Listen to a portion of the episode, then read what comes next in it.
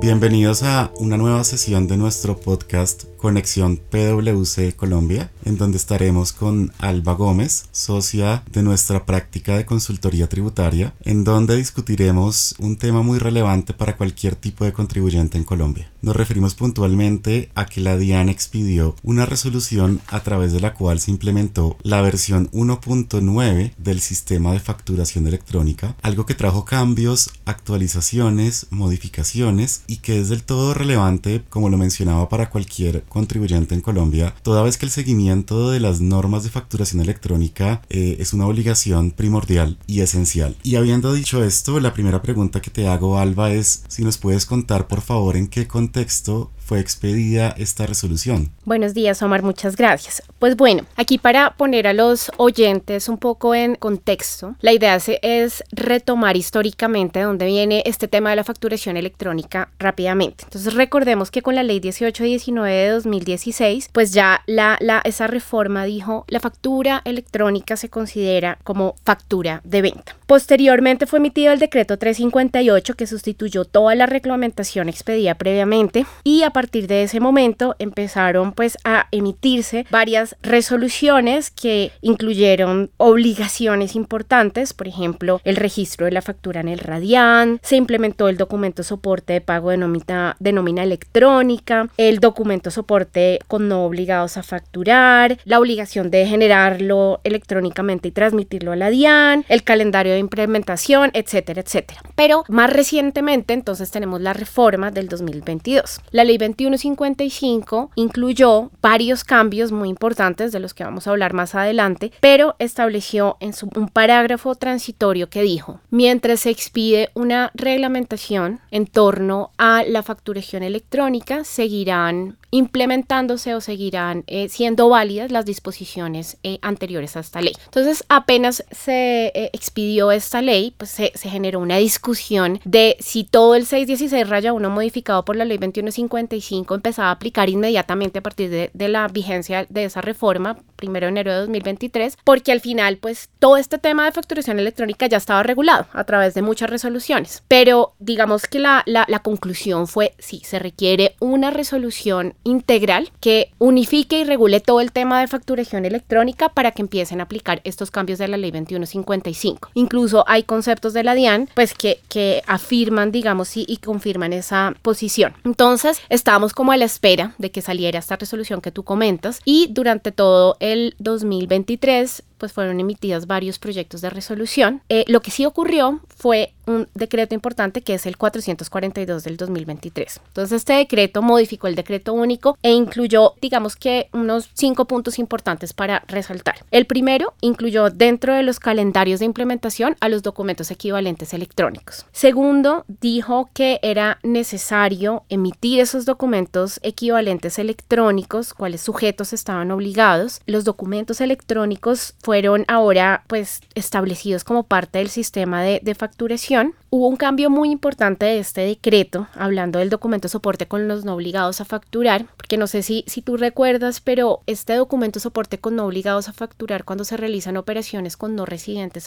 pues ha generado muchos inconvenientes porque se supone que tiene que emitirse en el momento de la operación, pero eso en la vida práctica es imposible. Entonces el decreto único decía que ese documento soporte tenía que tener la fecha de la operación, la cual debería coincidir con la fecha de generación del documento soporte. Y el decreto 442 cambió ese requisito y dijo simplemente tener la fecha de la operación y la fecha de generación de documento. Otro cambio importante de ese decreto, pues eh, dijo que pues se tenía que incluir en la discriminación de estos documentos el IVA, el impuesto nacional al consumo en los precios de venta al público y también aterrizó un tema que ya había, digamos que anticipado la ley 2155 y es cómo debía operar este tema de la entrega de la factura electrónica cuando hay ventas en plataformas de comercio electrónico. Entonces, ya digamos habiendo explicado este contexto, es eh, una, un, una reforma tributaria con un parágrafo transitorio que dijo, espérenme un segundo hasta que salga la resolución para que empiecen a aplicar todos estos cambios y es la que tú comentas, fue emitida ahorita en el mes de noviembre. Y dos, digamos, una, un camino trazado con el decreto 442 que ya anticipó este, este tema de los documentos equivalentes electrónicos. Gracias, Alba. Y te hago una pregunta respecto de los impuestos saludables. ¿Existió algún tipo de cambio? Obviamente lo pregunto por la coyuntura, porque a partir de primero de noviembre también en Colombia resulta aplicable, aplicables los famosos impuestos saludables y quedaban dudas en torno a cómo iba a ser la integración del sistema de facturación electrónica con estos impuestos saludables. De acuerdo. Sí, pues mira, este tema de los impuestos saludables generó mucha polémica, porque claro, la, la norma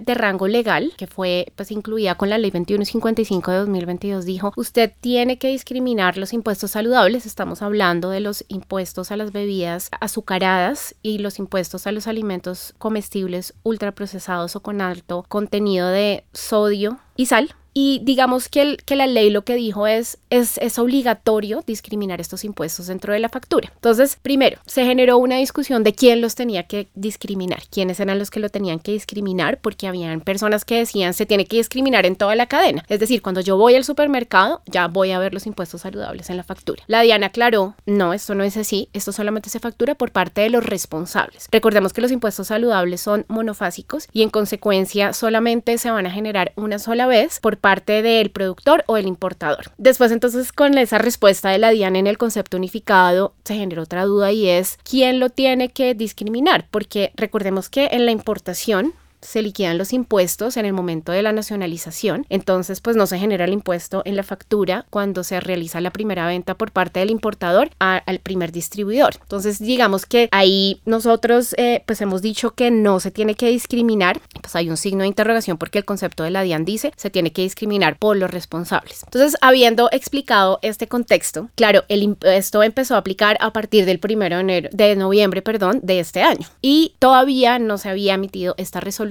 con el anexo técnico 1.9 que pues trae todas las especificaciones técnicas para poderlos discriminar. Digamos que las personas eh, decían, bueno, pues si no está el anexo técnico, ¿yo cómo hago para discriminarlo? En el concepto unificado, la DIAN dijo, están estos códigos para que usted los discrimine en los campos voluntarios. Después salió otro concepto diciendo, nosotros ya habilitamos nuestros sistemas y la conclusión es, los sistemas, digamos, de la DIAN ya se encontraban eh, a partir del mes de diciembre habilitados para discriminar los impuestos saludables eh, allá hay una discusión de si se debieron discriminar antes de que estuviesen habilitados esos sistemas a partir del primero de noviembre, pero lo cierto es que con esta nueva resolución pues ya, mm, ya, ya existe obligación de discriminar los impuestos saludables a la factura, recordémoslos por los responsables y un asterisco ahí respecto de los importadores.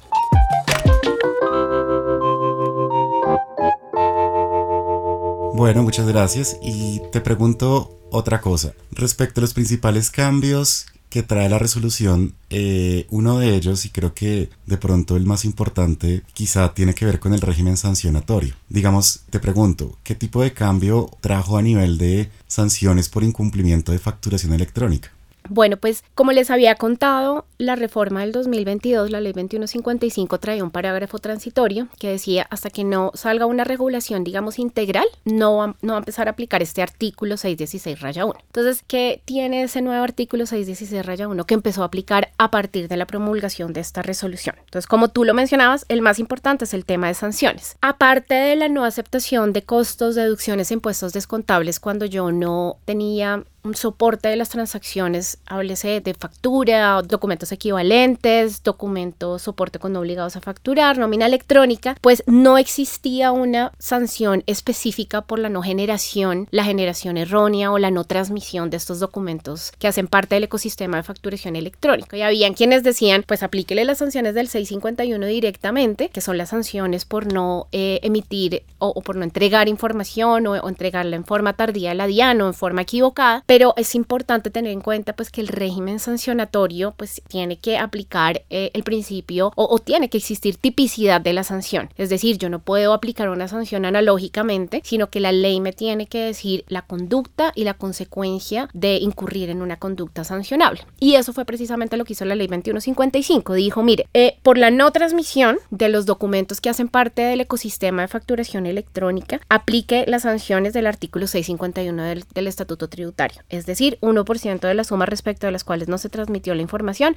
con un tope de 7.500 VTs. Si usted emite esos documentos sin los requisitos, entonces lo mismo, se aplica la sanción del 652, 1% de las operaciones, y pues ahí digamos también hay un tope. Y la no expedición de estos documentos que hacen parte del ecosistema de facturación electrónica pueden implicar eh, la consecuencia que está en el 652 raya 1, que es el cierre del establecimiento de comercio. Entonces, súper importante tener en cuenta que a partir de la expedición de esta resolución ya empiezan a aplicar estas sanciones. Digamos, esa, esa es una primera consecuencia. Otra cosa que, que les quería mencionar que me parece muy importante de estos cambios es el tema de um, los documentos electrónicos como parte del sistema de facturación electrónica. Si ustedes comparan el 616 raya 1 antes de la ley 2155 y después, se van a dar cuenta que el anterior le otorgaba facultades a la DIAN para regular el documento soporte de nómina electrónica, el documento equivalente con no obligados a facturar y ya, eso decía en el parágrafo. Ahora, la ley 2155 dice la DIAN podrá regular a través de resolución como parte del sistema de facturación electrónica todos los documentos electrónicos. Y los documentos electrónicos, pues eso abre un espacio gigante, ¿no? Porque no solamente la nómina electrónica y pues lo que hemos conversado hace parte de las transacciones que son susceptibles de ser documentadas por parte de los contribuyentes. Hablemos, por ejemplo, de el certificado revisor fiscal que se emite en el contexto de un contrato de mandato. Hablemos de los documentos eh, que hacen parte, digamos, de las, de las eh, operaciones de importación. Hablemos de las certificaciones de los eh, contratos de colaboración empresarial o joint ventures. Bueno, hay un montón de documentos que aún se siguen emitiendo en papel, pero pues ahora con esta puerta que se abre, pues se pregunta uno si la DIAN en, pues en teoría podría tener las facultades para hacer que todos estos documentos que estamos eh, acostumbrados y hoy en día se siguen emitiendo en papel, pues se facturen, se soporten, perdón, electrónicamente como parte de las facultades que tiene la DIAN. Y dos cosas adicionales. Eh, la primera es el documento POS, que ahorita vamos a entrar en detalle cuando hablemos en la resolución. El documento POS desde el 2020 no es soporte para los costos, deducciones e impuestos descontables. Lo que decía, digamos, la, la, la versión es que pues se podían emitir hasta 5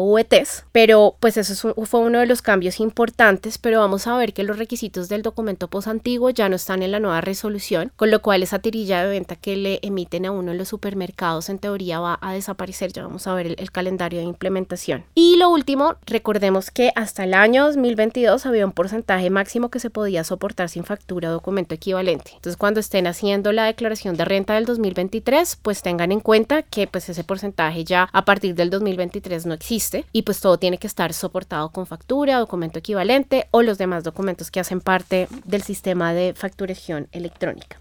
Muchas gracias, Alba. Y tienes un punto muy importante y claro, eh, cuando uno busca cuál es la motivación o la razón por la cual se expide este tipo de normativa, obviamente es para que la autoridad tributaria en Colombia tenga el conocimiento de las operaciones, pueda llevar a cabo fiscalizaciones, tenga, digamos, la información en tiempo real y sobre todo que es como para migrar a un sistema en donde ya no sea el contribuyente quien presente la declaración, sino que sea la DIAN la que directamente le sugiera cómo debería presentarla según la información que ésta tiene. Información alimentada obviamente de todo el ecosistema de facturación electrónica, por eso transmitimos nómina electrónica, documento soporte con no obligados a facturar, documento equivalente electrónico, factura electrónica y parece que en el horizonte podríamos llegar a tener otra gran cantidad de documentos eh, de esa naturaleza para efectos de control. Pero bueno, creo que ya para para, culminar, te haría la última pregunta y es, ¿realmente cuáles son los principales cambios de la resolución? Ya, eh, digamos, en tu experiencia, ¿cuáles resaltarías como aquellos de mayor relevancia? Bueno, yo creo que,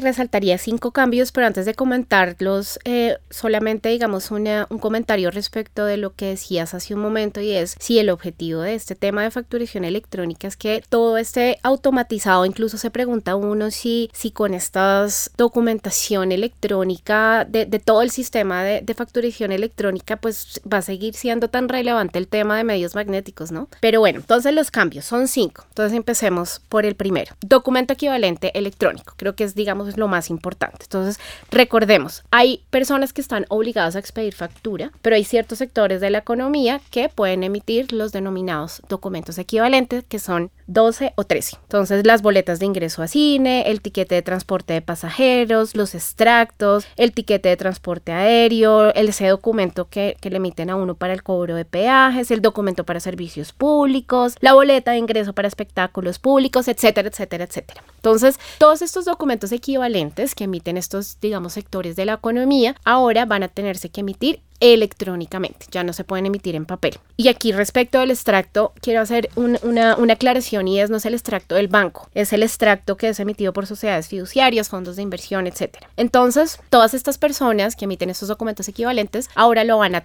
tener que emitir electrónicamente. Entonces van a tener, esto es un reto, digamos, para estas industrias y es que van a tener que emitir, eh, inscribirse en el, en el sistema de información electrónica de la DIAN, van a, requerir validación previa eh, y, pues todos los, los ajustes tecnológicos que, esto implica. Creo que, ese es el, el, primer cambio, el más importante. Y Finalmente, en relación con este tema de los documentos eh, equivalentes electrónicos, hay un calendario de implementación que inicia el primero de mayo de 2024 y termina el 24 de agosto. ¿De qué va a depender la fecha? Del tipo de documento electrónico. Entonces, digamos que ese es el, el primer cambio relevante que trae la resolución.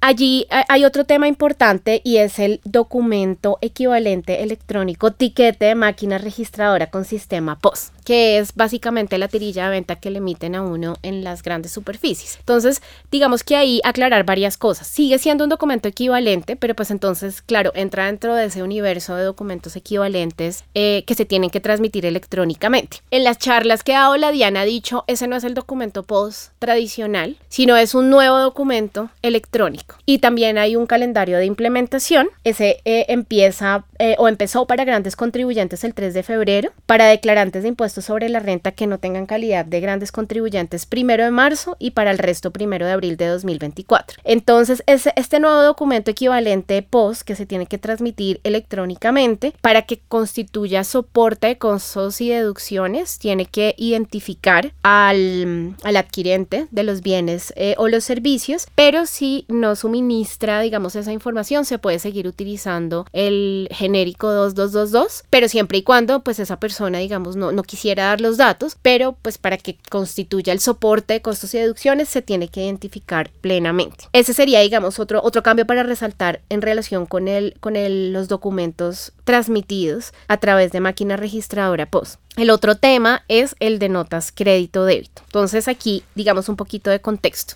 Lo primero es, recordemos que cuando se emite una factura electrónica y se otorga un crédito o un plazo para su pago, es necesario transmitir los eventos que establece la ley. Entonces, la confirmación de recibo de la factura, la recepción de los bienes o servicios y la aceptación, la, aceptación de la factura. Y esta aceptación puede ser expresa o tácita. Entonces, el, este año o el año pasado, más bien en el 2023, existió una discusión respecto de si era posible emitir una nota crédito respecto de facturas que ya tenían el evento de aceptación. La DIAN a través de su doctrina, digamos que fue cambiando de posición eh, a, través del tiempo, pero claro, existía pues la duda de, si era posible expedir las notas crédito y en la práctica lo que hacían los contribuyentes, es decir, yo transmito una nota crédito, pero lo que hago es que no le relaciona una factura específica a la nota crédito, pues para poder anularla, porque era la única manera práctica. Sabemos que en las relaciones comerciales se anulan facturas por diferentes razones, así ya haya existido eh, aceptación tácita o expresa. Eh, pues tratarse de operaciones anular, rescindidas o resueltas, o me emitió la factura mal, etcétera. Y pues ese tema de, los tiempos no le alcanza a la gente para aceptar la factura o rechazarle cuando se dan cuenta tenían que emitir la nota crédito. Entonces, eh, como te decía, pues en la práctica lo que pasaba era que se transmitía una nota crédito y no se, no se relacionaba una, una factura. Ya la nueva resolución dice que para que se pueda anular una factura válidamente, el número de la factura siempre debe estar relacionado a la nota crédito. Entonces se cierra, digamos, esa, esa oportunidad. El, el, tercer tema, pues, o el cuarto es lo de impuestos saludables, que ya lo comentamos. Y hay, hay dos adicionales. Entonces, ¿de qué se tratan estos dos temas adicionales? El primero es en relación con la generación y transmisión de la factura. Resulta que en el anexo técnico 1.8 decía que yo podía generar una factura y transmitirla 10 días después de generada, siempre y cuando estuviese dentro del mismo periodo o 5 días si fuera diferente periodo. Digamos que era una, una ventaja, una ventana de tiempo que yo tenía entre la generación y la transmisión. Esto pues ya fue eliminado en el anexo 1.9 y entonces ahí también pues se ha generado una discusión de qué significa esa eliminación. ¿Será que la factura ahora siempre va a tener que tener la fecha de la operación? ¿O esto es un tema de lapso de tiempo entre generación y transmisión. Yo me inclino un poco más por la segunda porque en la realidad de las operaciones pues uno nunca factura al momento que realiza la operación, ¿no? Aparte, eh, pues la contabilidad puede reconocer, por ejemplo, un ingreso en un momento y contractualmente decir, pero usted me facturará posteriormente. Entonces, digamos que creo que esa interpretación de que la factura tiene que generarse en el mismo instante de la operación eh, no, pues no es válida. Y si además eso fuera así, pues se estaría derogando tácitamente el, parágrafo del artículo 771 raya 5 que dice que yo puedo soportar mis costos y deducciones con facturas incluso que sean del siguiente periodo grabable. Eh, pero bueno, Ahí, ahí, está la discusión para que tengan en cuenta que este fue uno de los temas que se eliminó. Y hay otro que he visto que en las conferencias sí ha dicho, pero realmente eso ya estaba en la ley, y es que los contribuyentes del régimen de tributación simple tienen la posibilidad de utilizar, digamos, la, factura de papel o de talonario dentro de los dos primeros meses eh, a partir del inicio de sus operaciones. Esto ya está, digamos, establecido en, en, la ley, pero pues la resolución lo, lo ratifica. Entonces creo que esos son, digamos, los cambios más importantes de esta resolución. Muchas gracias Alba por todos tus valiosos comentarios. Eh, y teniendo en cuenta, pues digámoslo como este, estos cambios normativos que son tan frecuentes, los invitamos a adquirir la versión 2024 del Estatuto Tributario de PwC Colombia, en donde van a poder encontrar toda la normativa, eh, tanto a nivel de resolución de la DIAN como normas legales, pero también los decretos y las mismas opiniones de la autoridad tributaria, todo compilado eh, en este estatuto para que puedan consultar la normativa aplicable. Bueno, muchas gracias a todos por eh, acompañarnos. Esperamos contar con su participación en futuros episodios de Conexión PwC Colombia.